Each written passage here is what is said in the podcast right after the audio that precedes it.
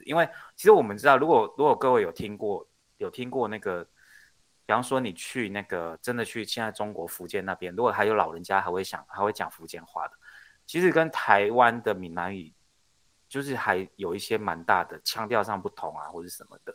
它是不同区域的，有福州的，对对对对对对对，有不同区，有些很像，有些对对对，有些就是几乎一模一样啦，但有一些就一模一样的，比较对接近的可能就是只有厦门那边啦，因为厦门那边其实就是就是比较典型的那个叫做漳州腔嘛，就是跟金门还有个叫对，还有福州的嘛，福州其实福州的听不太懂哎，但是以前以前我们有那个同事是呃泉州人。然后，然后泉州人他们讲的就跟跟厦门人一样，就是腔调有点不一样，可是就是都听得懂。嘿，然后他们也会看那个迪格亮光天秀。嗯，对，就还蛮有趣的。他们其实，其实我相信在疫情之前，我们已经很多人都去过中，就是对岸去旅游了，对当地的风土民情也是也是越来就是领会的越来越多了，然后就。应该也是蛮有感触，他们的南南腔北调这样，因为终究你你跟我都曾经在对岸工作过嘛，对对呀对啊，我们有遇过四川人啊，我我有同事是南京人、湖南的，然后我自己在上海也住过，然后上海话这些啊，讲两句来听听。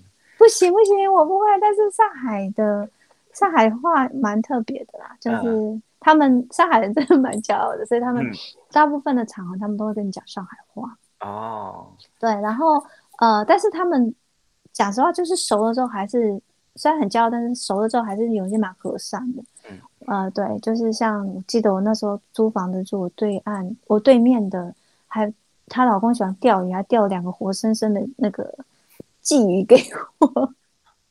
上海那边钓鱼哦，对对对啊，我跟你讲，上海很好玩，他们都吃河鲜比较多，不知道我领略的对不对啦？河鲜哦，嗯，对他们比较没有在吃海鲜，所以他们那边是哪一条江啊？就是那个长江。哦，是长江，长江还是长江的支流？对不起，我中国历史、黄浦、中国地理不太。黄浦江啊，就是那个我们所说的那个外滩嘛，就是黄浦江。对。然后，所以就挺好玩的。但包括说，以前还有一种说法，哦，不过因为终究中国大陆它变化很快哦。如果说我今天传达的知识资讯是错，大家就海涵一下。我记得那时候我们在，他们还跟我说过长江鱼，长江的有十种鱼的吃法这样子。真的？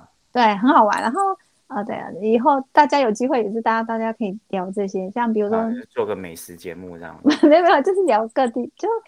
当然可能不是我，我我我来聊，可能是哎，说不定有读，就是有听众是很厉害的，就是对中国大陆的风俗民情，对我觉得那个是很有趣的。讲，比如说像南京，我在南京工作过，南京在就是就是交界的地方嘛，所以那时候呃，以北吃面食，以南吃米食，那我就大家就一定会问一个问题：那南京吃什么？南京吃烤鸭。没有啦，我是说主餐呐。就我告诉各位啊，我那时候被请客的时候是又吃饭又吃面。